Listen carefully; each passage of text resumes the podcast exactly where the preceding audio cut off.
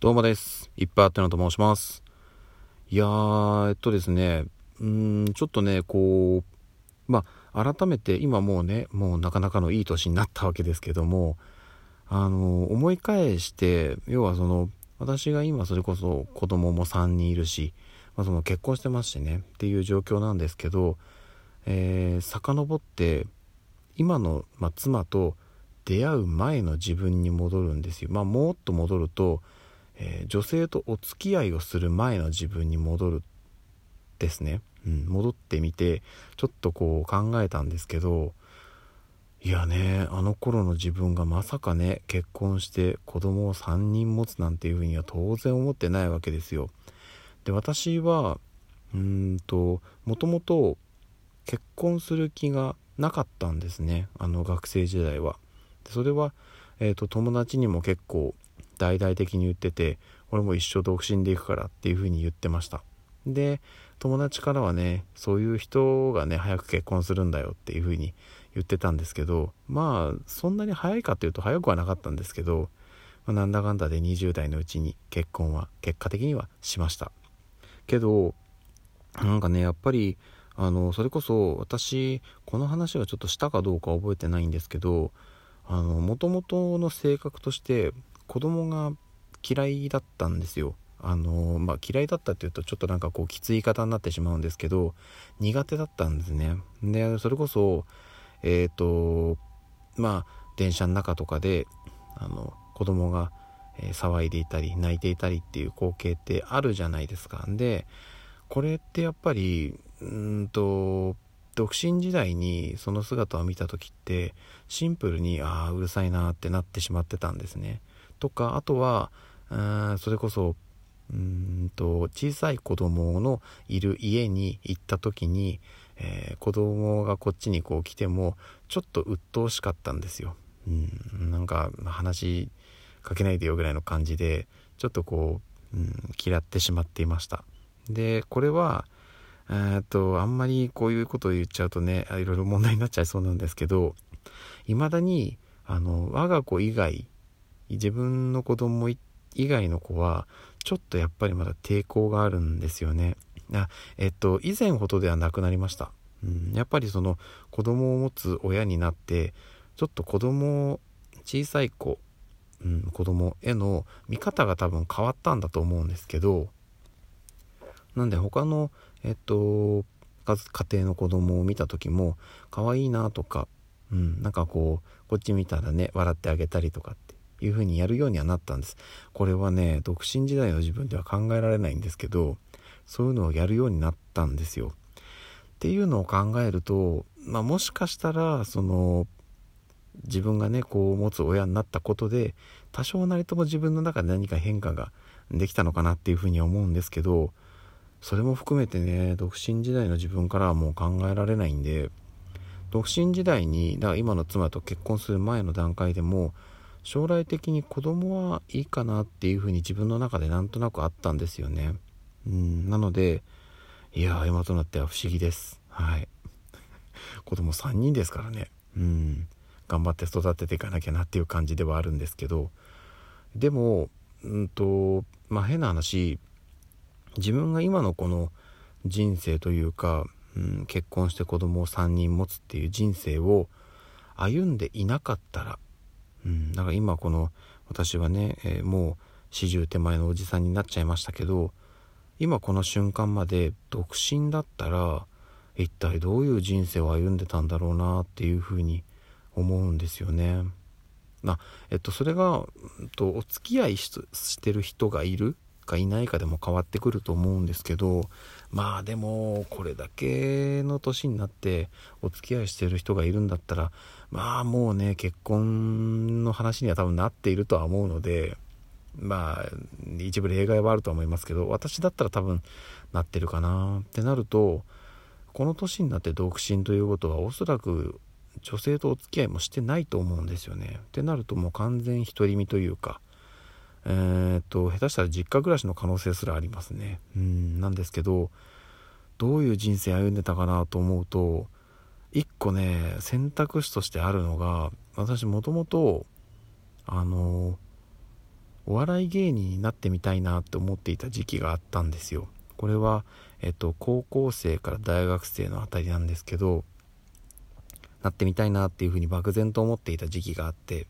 けど大学の途中でこの話もしたかな？ちょっとわかんないんですけどあの2つ理由があって、うんと、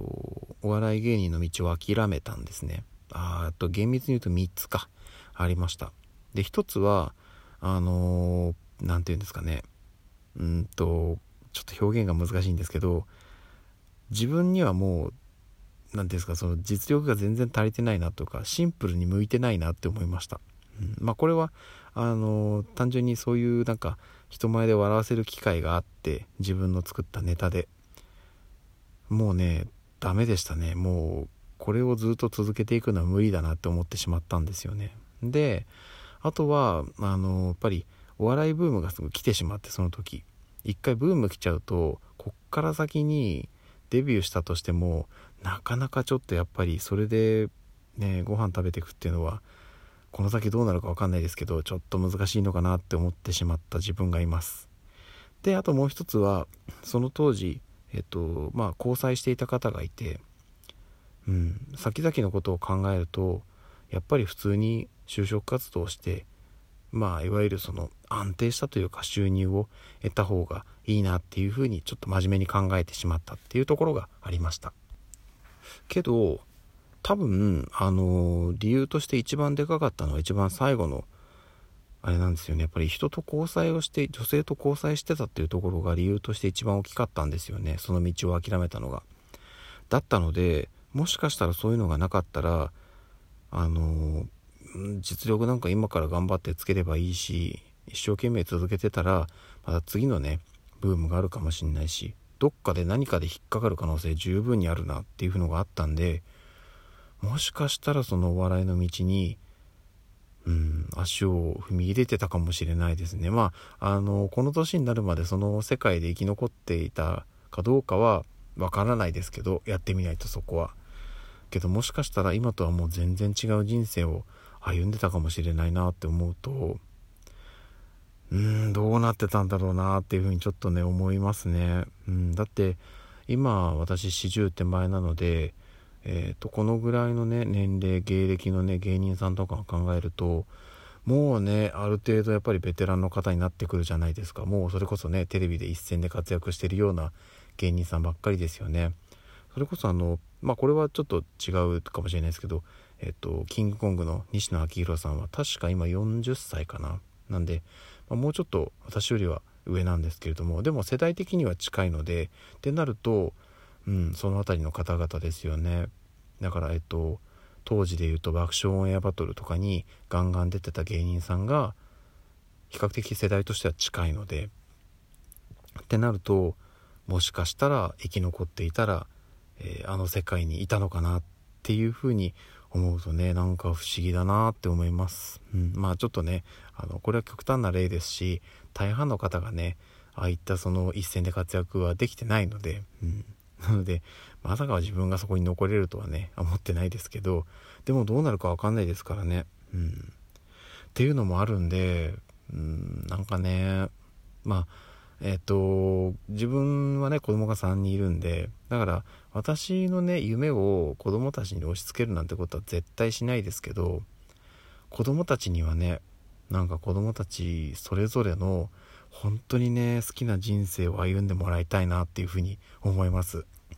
私はね、なんかその自分の意思というよりは、まあちょっとこれはね、言い訳にしてしまってる部分があるのかもしれないですけど、なんか自分本位にあまり生きてこなかった人生だったので、うん、なんかもっと自分を大切にというか、自分大切にって言い方は良くないですけど、なんかねもっとわがままにわがままに、うん、人生歩んじゃってもいいんだよっていうのをね子供には教えていきたいなと思います。まあただあのわがままっていうのはその人に迷惑をかければ